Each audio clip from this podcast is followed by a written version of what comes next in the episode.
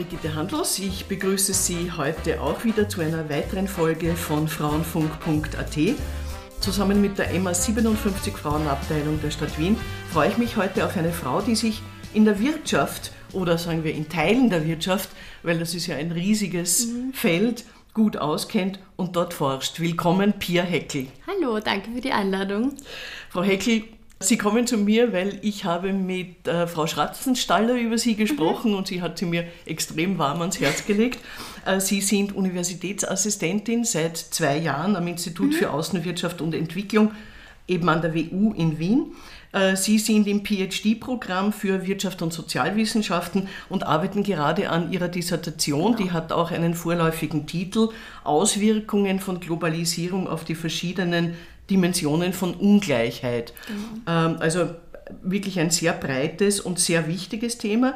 Und Ihre Masterthese haben Sie zu einem ähnlichen Thema mhm. geschrieben, auch zu Globalisierung, eine Chance für mehr Geschlechtergerechtigkeit.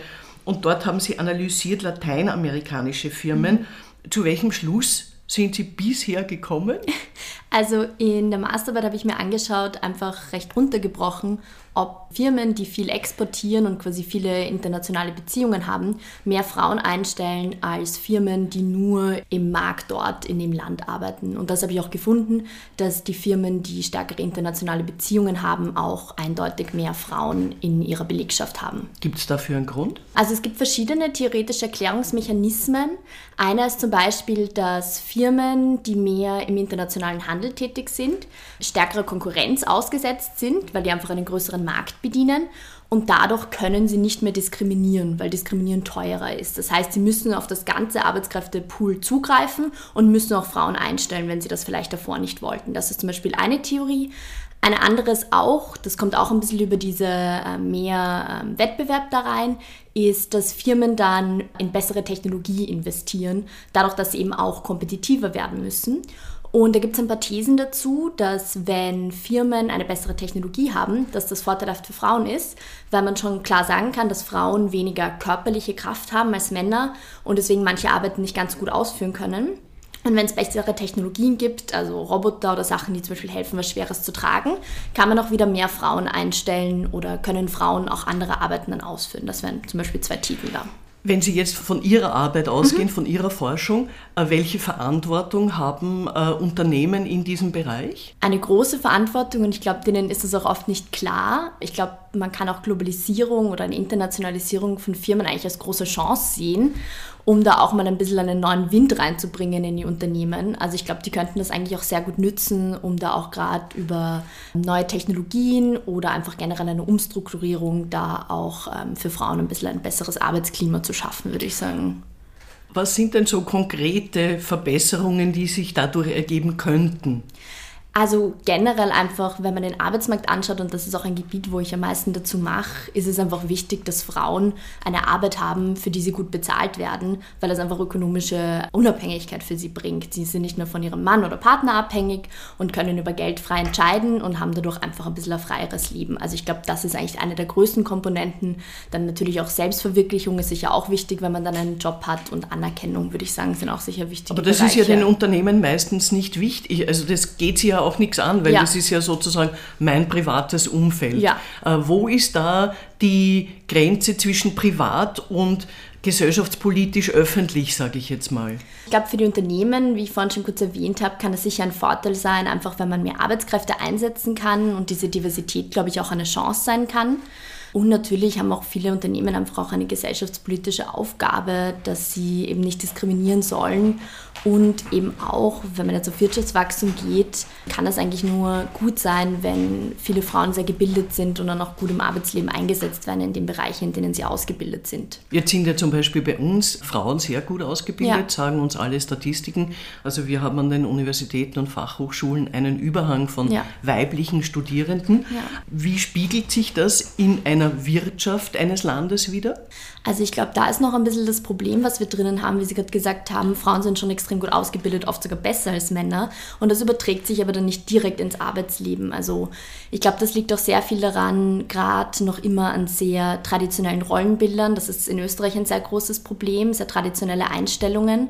Besonders kommt ein Knick rein im Erwerbsleben von Frauen, wenn Kinder ins Spiel kommen, dass sie gezwungen sind, in Teilzeitarbeit zu gehen, zurückzuschalten, nicht mehr so auf die Karriere zu achten, weil es einfach zeitlich nicht mehr möglich ist mit der ganzen Care-Arbeit, die sie machen müssen. Oder auch ein bisschen die Antizipation von diesem späteren Einschnitt durch Familie, dass das viele Frauen daran hindert oder Frauen daran gehindert werden, so das ins Arbeitsleben zu übertragen, was sie da eigentlich an Bildung haben. So wie Sie es jetzt formulieren, schließe ich daraus, dass das gesellschaftspolitisch gewollt ist. Schwierige Frage. Ich glaube, es ist das Gegenteil noch nicht stark genug gewünscht, würde ich sagen. Also da fehlt ein bisschen noch, dass genug Anreize gesetzt werden und dass die Rahmenbedingungen dann passen, dass das möglich ist. Also ich weiß jetzt nicht, ob es aktiv verhindert wird, aber es wird auf jeden Fall nicht aktiv gefördert, würde ich sagen. Was sind Anreize, die wirken würden? Einerseits natürlich bessere Karenzbedingungen schaffen und noch mehr bei Männern Anreize schaffen, dass sie auch in Karenz gehen, dass die Karenzzeiten gerechter aufgeteilt werden und auch, dass der Einstieg ins Arbeitsleben für Frauen leichter wieder fällt vielleicht eine allgemeine Arbeitszeitverkürzung, dass auch die unbezahlte Arbeit besser aufgeteilt werden kann zwischen Männern und Frauen. Wir wissen aus den Daten, dass das hauptsächlich an Frauen hängen bleibt, sowohl Kinder als auch Haushaltsarbeit und generell Pflegearbeit. Und das ist natürlich sehr schwierig dann für Frauen Vollzeit zu arbeiten und das zieht sich dann natürlich durchs ganze Leben. Andererseits, was ich vorhin auch schon erwähnt habe, ich glaube, in Österreich haben wir ein sehr großes Problem mit sehr traditionellen Rollenbildern und sowas aufzubrechen geht nicht schnell und geht nicht von einem Tag auf den anderen. Ich glaube, das dauert sehr lang und ich glaube, da kann man noch nicht wirklich Anreize setzen. Das ist irgendwie so ein Prozess, der hoffentlich auch ausgeht von vielen Leuten, aber das dauert. Aber tendenziell, so wie Sie es jetzt geschildert haben, auch aus Ihrer Forschung heraus mhm. und aus Ihrem Studium, muss man doch sagen, dass die Wirtschaft von mehr Diversität und einer höheren Beteiligung von Frauen einen Vorteil hätten. Warum sehen die denn so wenig? Oder noch zu wenig? Wir wissen eben schon, dass wenn Frauen gebildet sind und eben viel Humankapital haben, dass das eigentlich sehr gut ist, wenn die das dann auch einsetzen können. Das ist gut für unsere wirtschaftliche Entwicklung, keine Frage. Warum sehen das die Leute nicht? Hm, also ich glaube gerade diese Übersetzung von dass Frauen hochgebildet sind, dass sich das ins Arbeitsleben überträgt, ist, glaube ich, ähm, eine Frage der Zeit. Wie gut sich ins Arbeitsleben überträgt, wir haben das eigentlich schon über die letzten Jahrzehnte gesehen, dass plötzlich extrem viele Frauen ins Arbeitsleben gekommen sind, was eine super Entwicklung ist und was auch extremes Wirtschaftswachstum sicher geboostet hat. Allerdings hat sich das jetzt oft in Teilzeitarbeit übersetzt. Also die Frauen sind zwar in den Arbeitsmarkt stark vorgedrungen, aber über Teilzeit. Und ich glaube, das ist jetzt der Mechanismus, an dem man jetzt arbeiten muss, dass es eben auch möglich ist, für die Frauen Vollzeit zu arbeiten wie man Unternehmen und Wirtschaftsakteurinnen davon überzeugen kann, schwierig. Hoffentlich auch ein bisschen intrinsische Motivation und ideologische Einstellungen, aber ich fürchte, das teilen nicht alle Leute. Würden Sie sich als Feministin bezeichnen? Ja, auf jeden Fall. Ja. Weil ich frage Sie das auch deshalb, weil es hat ja ein bisschen einen auch einen negativen Touch bekommen, ja. was ich persönlich schade finde und ja. auch nicht verstehe, weil ich glaube, es ist so von außen herangetragen. Ja. Weil prinzipiell ist ja das Ringen um gleiche Rechte für alle Menschen ja. was Positives. Ja. Sie haben damit offenbar kein Problem. Warum? Ich glaube, diese negative Konnotierung von Feminismus ist auch ein bisschen davon gekommen, dass es natürlich unangenehm ist für Leute und in dem Fall meistens Männer, wenn man Rechte abgeben muss, die man denkt, dass sie einem zustehen. Und wenn Frauen Rechte einfordern, die ihnen zustehen. Und ich glaube, dass das unangenehm sein kann und ich glaube, dass dieser negative Beigeschmack oft davon kam, dass Frauen einfach unangenehm aufgefallen sind, weil sie was eingefordert haben, was ich sehr gut finde und was kein leichter Kampf ist und der noch immer weitergeht. Ich glaube, dass sich in den letzten Jahren das auch ein bisschen gedreht hat und man mittlerweile auch auf sehr viel das Label Feminismus draufklatscht. Jetzt eigentlich habe ich das Gefühl auf T-Shirts und im Internet schreibe ich es überall hin, dass ich Feministin bin. Also der Begriff an sich sagt noch nicht viel aus. Ich finde es gut, dass man dazu steht und auch wieder versucht, das ins Positive zu bringen, weil ich finde, das ist total wichtig, weil damit ja auch geschichtlich sehr viel einhergeht mit dem Begriff Feminismus. Aber ich finde, es muss halt auch ein bisschen was dahinter sein, dass ich mich halt auch wirklich für Sachen einsetze und gescheit drüber rede und nicht einfach nur sage, ich bin Feminismus und es ist gar nichts dahinter. Was steckt dahinter bei Ihnen? Also ich glaube, für mich bedeutet Feminismus, wie Sie schon gesagt haben, gleiche Rechte für alle Und für mich einerseits in meinem professionellen Ich finde ich super, dass ich das in meiner Forschung auch irgendwie anwenden kann, diesen Blick darauf. Und das gibt mir auch deswegen extrem, das erfüllt mich sehr in meiner Forschung. Das finde ich sehr cool, dass ich das da machen kann. Und im privaten Ich bedeutet das für mich einfach aufmerksam zu sein, jeden Tag. Es sind jeden Tag Sachen, die ungerecht sind, mir, Leuten in meinem Umfeld und offen drüber zu reden und nicht locker zu lassen, die Leute immer wieder daran zu erinnern. Und ähm, solche offenen Diskussionen, habe ich das Gefühl, bringen auch sehr viel im Umfeld eigentlich. Und ich glaube, einfach immer dranbleiben. Sie studieren ja an der äh, Wirtschaftsuniversität, mhm. wird von einer Frau geleitet, hat auch Vizerektorinnen. Ja. Äh, macht das einen Unterschied, glauben Sie? Ich glaube, das macht definitiv einen Unterschied. Also ich bin großer Fan von Vorbildern und Role Models und ich glaube, dass es sehr wichtig sein kann und auch ist. Und es ist sehr toll zu sehen, wie die Wirtschaftsuniversität in Wien, die eine riesige Uni ist, mit sehr vielen Studiengängen, mit extrem vielen Studierenden, dass die von einer Frau so erfolgreich geleitet wird, die sich auch sehr offen für Gleichstellung einsetzt. Ich denke, das hat definitiv eine wichtige Vorbildwirkung. Die Frau Hanna B. Ecker hat auch ein unglaubliches Unterfutter, muss man ja. sagen. Also die weiß einfach ja. tatsächlich, in welche Richtung sie gehen ja. will und warum. Ja. Was spielt das für eine Rolle, dass man sozusagen so richtig ein Unterfutter hat, dass man weiß, wovon man redet? Ich glaube, es ist für Frauen noch mal wichtiger als für Männer, das, was dahinter ist und dass man alles gut begründen kann, weil gerade bei Frauen in Führungspositionen sehr darauf geschaut wird, ob man irgendwo einen Fehler macht und das wird dann oft angekreidet.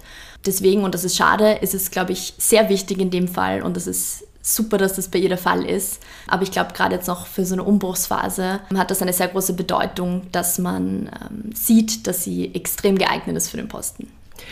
Jetzt hat ja das Ringen und die Ausrichtung mhm. in eine bestimmte Richtung auch oft etwas mit Selbstvertrauen zu mhm. tun. Würden Sie sich als selbstbewusst bezeichnen?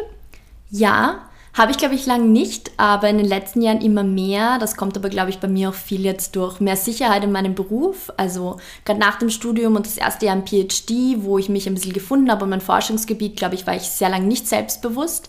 Das hängt wahrscheinlich auch viel mit Erfolg zusammen, wenn man Erfolg sieht. Aber ich würde sagen, sowohl professionell als auch privat fühle ich mich sehr selbstbewusst und bin einfach auch zufrieden an dem Punkt, wo ich in meinem Leben bin und wie ich bin. Und würde ich sagen, ich bin definitiv selbstbewusst. Ich frage Sie das auch deshalb, weil stellen Sie sich vor, ich würde Sie übermorgen anrufen und sagen, Frau Heckel, bitte kommen Sie doch in eine hochkarätige Diskussionsrunde. Da kommt der Herr Professor so und so und der Herr Doktor so und so mhm. und die Moderatorin und Sie. Was würden Sie machen?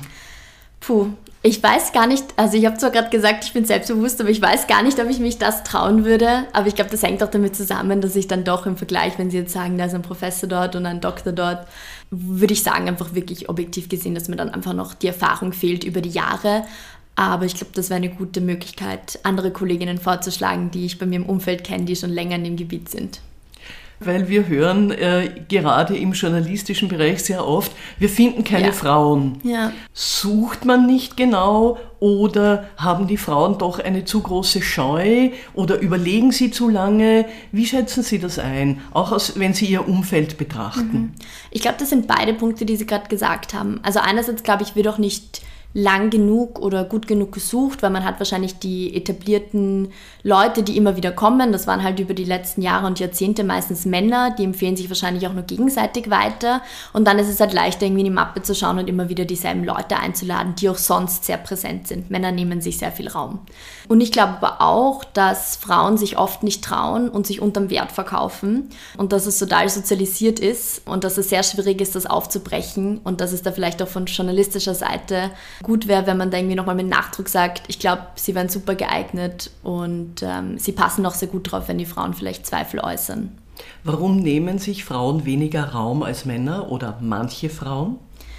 Ich glaube, dass es sehr stark mit der Sozialisierung zusammenhängt. Man lernt als kleines Mädchen, sei nicht zu laut, sei nicht zu auffällig, sei nicht zu aufmüpfig, während man Burschen sagt, ähm, super, wenn du den Sport zu laut machst und wenn du dich da hinstellst und das machst. Also ich glaube, dass man das drinnen hat und egal wie offen und reflektiert man aufgewachsen ist, dass man nie ganz frei von Rollenbildern sein kann. Und das trifft natürlich nicht auf alle Frauen und Männer zu, aber ich würde sagen, im Durchschnitt ist das sicher einer der größten Erklärungspunkte dafür. Haben Sie Role Models? Ja, definitiv. Also, wie Sie schon gesagt haben, die Margit Stratzenstaller-Alzinger ist definitiv ein Role Model von mir. Mit der war ich auch mal gematcht in einem Mentoring-Programm, so habe ich sie kennengelernt. Das ist halt sehr cool, weil, wie wir das vorhin gesagt haben, die ist viel in den Medien zu sehen, die kennt man einfach in Österreich. Wenn es um Wirtschaftsfragen geht, wird sie befragt und das finde ich toll. Es gibt noch eine Harvard-Professorin, auch eine Ökonomin, Claudia Golden, die ist, macht im Bereich Wirtschaftsgeschichte und Arbeitsmarktökonomie viel Forschung und die hat von den 60ern aufwärts die Wirtschaftswissenschaften sehr geprägt zu der Forschung, wie Frauen in der Wirtschaft verankert sind. Das finde ich auch sehr spannend. Und auch noch eine Kollegin und wahrscheinlich auch das persönlich engste Vorbild, Alissa Schneebaum von mir auf der Uni, die auch meine Bachelor- und Masterarbeitsbetreuerin war, die mir eigentlich gezeigt hat, dass man in die Forschung gehen kann, in der Ökonomie und Genderfragen nachgehen kann und dass es sehr cool ist und dass es auch Raum dafür gibt, für diese Fragen. Sie haben zuerst auch bei einer Beantwortung einer Frage gesagt, es wird auf den Feminismus sehr viel draufgepackt. Mhm. Äh, mir fällt das auch auf. Die zweite Welle der Frauenbewegung, mhm. wir haben für den Feminismus gekämpft, ja. gleiche Rechte für alle ja. und das war's. Und jetzt muss man aber gleichzeitig gegen die Klimaerwärmung und gegen Rassendiskriminierung ja. und für äh, die MeToo-Bewegung und, und, und alles gleichzeitig kämpfen. Und Gender ist ein ganz wichtiges Thema. Thema. Mir kommt das ein bisschen viel vor. Wie sehen Sie das? Finde ich eine super interessante Frage, gerade weil in den letzten Jahren, ich glaube, es ist auch durch Social Media beeinflusst, stark betont wird dieser intersektionale Feminismus, den Sie da ansprechen, wo ich sehr dahinter stehe und was, glaube ich, sehr wichtig ist, einfach weil ich der Meinung bin, dass man Geschlechterunterschiede nicht beleuchten kann, ohne andere Komponenten mit einzubeziehen, so wie gesagt haben, Klasse, sexuelle Orientierung und so weiter. Aber ich gebe Ihnen recht, dass man das Gefühl hat, dann ist man überfordert. Dann kann man irgendwie keinen Bereich einzeln angehen und es ist alles verwoben. Ich glaube aber, dass das damit zusammenhängt, dass man sagt, dass auch frühere Wellen des Feminismus, und die waren super wichtig und haben sehr viel rechtliche Gleichstellung auch gebracht, dass in vielen von diesen Bewegungen auch nur für eine bestimmte Gruppe von Frauen gekämpft wurde. Hauptsächlich für weiße Frauen, bürgerliche Frauen. Ich glaube, dass eben jetzt auch wichtig ist, und das ist jetzt irgendwie in letzter Zeit mal rausgekommen, dass viele andere Frauen noch nicht rechtlich so gleichgestellt sind und schon gar nicht in der Realität so gleichgestellt sind. Und dass da einfach viel mehr jetzt das Aufbegehren kommt von diesen Frauen. Und ich glaube, das ist wichtig, auch von Frauen, die eigentlich auch in diese andere Kategorie fallen, wo ich doch sicher auch reinfall, dass man denen auch die Stimme gibt und das auch unterstützt. Ich glaube, sie müssen sich die Stimme selber nehmen. Ich glaube, es gibt sie ihnen niemand. Eh, das ist ja das Problem, aber sie haben den Raum nicht und vielleicht, wenn ich dann den Raum habe, muss ich versuchen, denen den Raum zu geben, dass sie dann auch irgendwas sagen können. Wir sind gerade durch eine Pandemie gesteuert ja. oder auch vielleicht bald wieder ja. mittendrin. Und in der haben wir ja auch gesehen, dass sich ganz plötzlich in der Wirtschaft sehr, sehr viel mhm. verändern kann. Äh, wir haben zugesperrt oder die Leute mussten von zu Hause aus arbeiten. Ja. Was denken Sie, hat allalong äh, das für Auswirkungen auf den Arbeitsmarkt für die Frauen? Ich glaube, dass die Krise gerade ein sehr neues Licht auf die Situation von Frauen, die Arbeitssituation von Frauen geworfen hat. Man hat plötzlich gemerkt, dass diese Doppelt- und Dreifachbelastung extrem da ist, wenn wir an Homeschooling denken, was dann viele Frauen übernommen haben. Ich weiß nicht ganz, wie der Arbeitsantritt jetzt werden wird. Ich glaube, dass eine positive Entwicklung sein könnte, dass man jetzt vielleicht mehr an Homeoffice denkt. Ähm, das weiß man, glaube ich, aus der eigenen Erfahrung, dass sich da Carework und Hausarbeit sehr gut oder besser vereinbaren lassen, wenn man ein, zwei Homeoffice-Tage hat und sonst ins Büro geht. Das ist, glaube ich, eine positive Entwicklung. Andererseits, glaube ich, haben wir jetzt alle das Licht drauf gerichtet und waren ganz erstaunt und haben uns geschreckt, oh Gott, und so viel zu tun und die Frauen müssen das alles übernehmen. Und ich fürchte aber, sobald jetzt wieder ein bisschen mehr ähm, Normalität einkehrt, werden wir das alle vergessen haben, was da gerade passiert ist und was eigentlich für Lasten auf den Schultern von Frauen liegen. Ja. Das könnte passieren. Ja. Frauen machen in Österreich einen Großteil der sogenannten Care-Arbeit, mhm. also nicht nur Kindererziehung, sondern halt sie sorgen dafür, dass das alltägliche ja. Leben auch ein bisschen so läuft. Und dann gibt es noch Eltern oder vielleicht Schwiegereltern oder Freunde etc. Äh, und Frauen kümmern sich da mehr darum. Warum lassen wir das zu und warum ist diese Arbeit für Männer so unattraktiv? Ich glaube, das ist sehr lang geprägt und das sind eben solche Zyklen, aus denen man nicht so leicht ausbrechen kann. Also ich musste immer dran denken, allein aus dem persönlichen Umfeld. Man ist auf einer Party, die Party geht dem Ende zu, es stehen überall Bierdosen und alte Gläser herum und alle Frauen auf der Party beginnen automatisch die Sachen wegzuräumen und die Männer genießen noch den Rest der Party. Und man kommt nicht aus, also ich merke das selber, ich glaube, ich bin in einem sehr reflektierten Freundeskreis, wie wir gerne sagen, Bubble. Und selbst da man hat das so drinnen und ich glaube, es ist extrem schwierig. Also ich merke das jetzt auch in einer Partnerschaft, ähm, wo man sehr viel Zeit auch gemeinsam verbringt ähm, und eben auch gemeinsam in einem Haushalt verbringt, wie sehr man sich an der Nase nehmen muss, dass man das wirklich gerecht aufteilt. Das ist wirklich nicht einfach. Warum ist das unattraktiv für Männer? Ich glaube, dass das auch sehr viel mit der Erziehung zusammenhängt. Ich glaube jetzt nicht, dass es per se unattraktiv ist.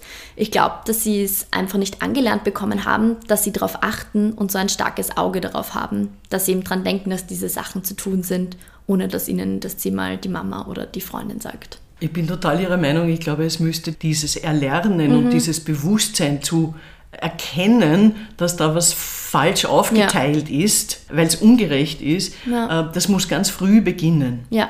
Also es müsste schon im Kindergarten ja. beginnen und wir haben aber zu wenig Gender-Ausbildung.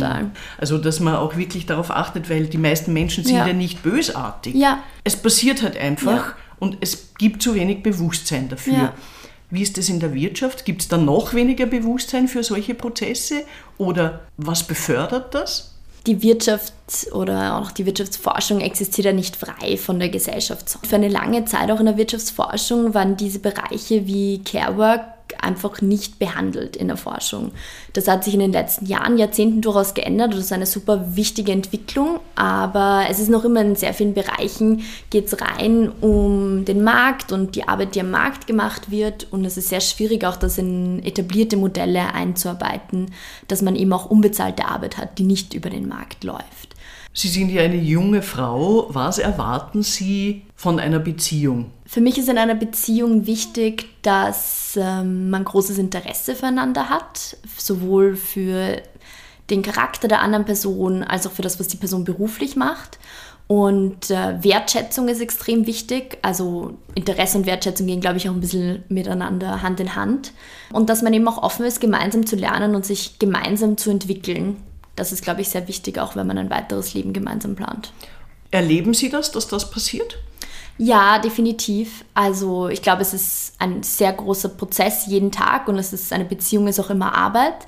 Aber es ist sehr schön, weil man voneinander lernen kann und sich eben gemeinsam entwickeln kann, weil man dann, glaube ich, auch immer mehr man selbst wird, wenn man mit der Person auf einen Weg sich begibt, bei dem man sehr offen kommunizieren kann, wo man hin will. Weil ich habe oft den Eindruck, äh, für junge Frauen ist es wirklich oft ein bisschen viel, die Anforderungen, mhm. die an sie gestellt werden. Also sie müssen gescheit sein und strategisch denken äh, mhm. und gut aussehen und schlank sein und ja. eine gute Mutter sein und eine tolle Geliebte sein ja. und alles das. Ja. Und geht sich das aus und, oder macht Ihnen das Druck? Wie erleben Sie das? Also ich muss sagen, jetzt noch nicht. Was mir definitiv ein bisschen im Magen liegt, ist, wenn man an Kinder denkt, weil ich einfach aus der Forschung weiß, wie sich das aufs Leben auswirkt. Und ich rede da oft mit Freunden und Freundinnen drüber. Ich bin nicht sicher, ob ich das persönlich, ob ich nicht eine Wut auf meinen Partner haben werde. Und der kann persönlich nichts dafür, wenn ich weiß, dass das, was das für meine Karriere bedeutet, wenn ich ein Kind bekomme, was das gesellschaftlich für mich bedeutet, wenn ich ein Kind bekomme. Und ich hätte mal gern Kinder, aber ich glaube, dass diese Umstellung von einer Beziehung zu einer Beziehung mit Kind eine sehr große ist. Die ist nicht einfach und auch mit den momentanen Normen, die uns beschäftigen, glaube ich, ist das für mich jetzt gesehen als junge Frau wahrscheinlich der größte Einschnitt im Leben, wo sich meine Rolle in der Gesellschaft am größten verändert, würde ich sagen. Und haben Sie da jemanden, mit dem Sie das besprechen? Gibt es Netzwerke? Wer unterstützt Sie hier? Mit meinem Partner bespreche ich sowas natürlich sehr offen und das ist, finde ich, sehr wichtig. Aber natürlich auch mit meinen Eltern. Sehr einfach, weil die das selber auch schon durchgemacht haben und meine Mama ist da an sich auch. Also meine Mama ist natürlich auch ein feministisches Vorbild für mich und das ist interessant, sich über sowas auszutauschen. Auch schon teilweise Freundinnen im Umfeld, die jetzt auch schon teilweise Kinder bekommen haben, das einfach auch mitzuerleben, wie die damit umgehen. Und das wird eigentlich im Freundeskreis auch viel besprochen, aber ist, glaube ich, auch ein Thema, das ich merke, dass jetzt im letzten Jahr stärker aufkommt und wahrscheinlich über die nächsten Jahre nochmal präsenter werden wird. Ich bin ganz fest davon überzeugt, dass sich das alles ausgeht. Ganz bestimmt. Ja. Was wünschen Sie sich für die Frauen im dritten Jahrtausend am allermeisten? Dass sie wirklich frei von gesellschaftlichen Normen entscheiden können, was sie wollen vom Leben und das dann auch machen können. Glauben Sie, erreichen Sie das noch? Ich würde sagen, ich mache jetzt genau das, was ich machen will. Es war wahrscheinlich nicht frei von gesellschaftlichen Normen, aber ich glaube, ich versuche jeden Tag daran zu arbeiten, zu reflektieren und versuchen wirklich herauszufinden, was will ich vom Leben und kann ich das umsetzen. Also ich versuche es täglich zu machen, aber ganz frei bin ich sicher nicht. Ich wünsche Ihnen dabei viel Erfolg. Danke, Danke. für das Gespräch, Pia Heckel. Danke Ihnen fürs Zuhören. Sie finden uns auf frauenfunk.at, auf der Facebook-Seite der MA57 Frauen in Wien, auf der Podcast-Plattform feo.at und auf allen gängigen Ausspielkanälen für Podcasts. Danke und bis zum nächsten Mal hoffentlich. Danke, Pia Heckel. Danke.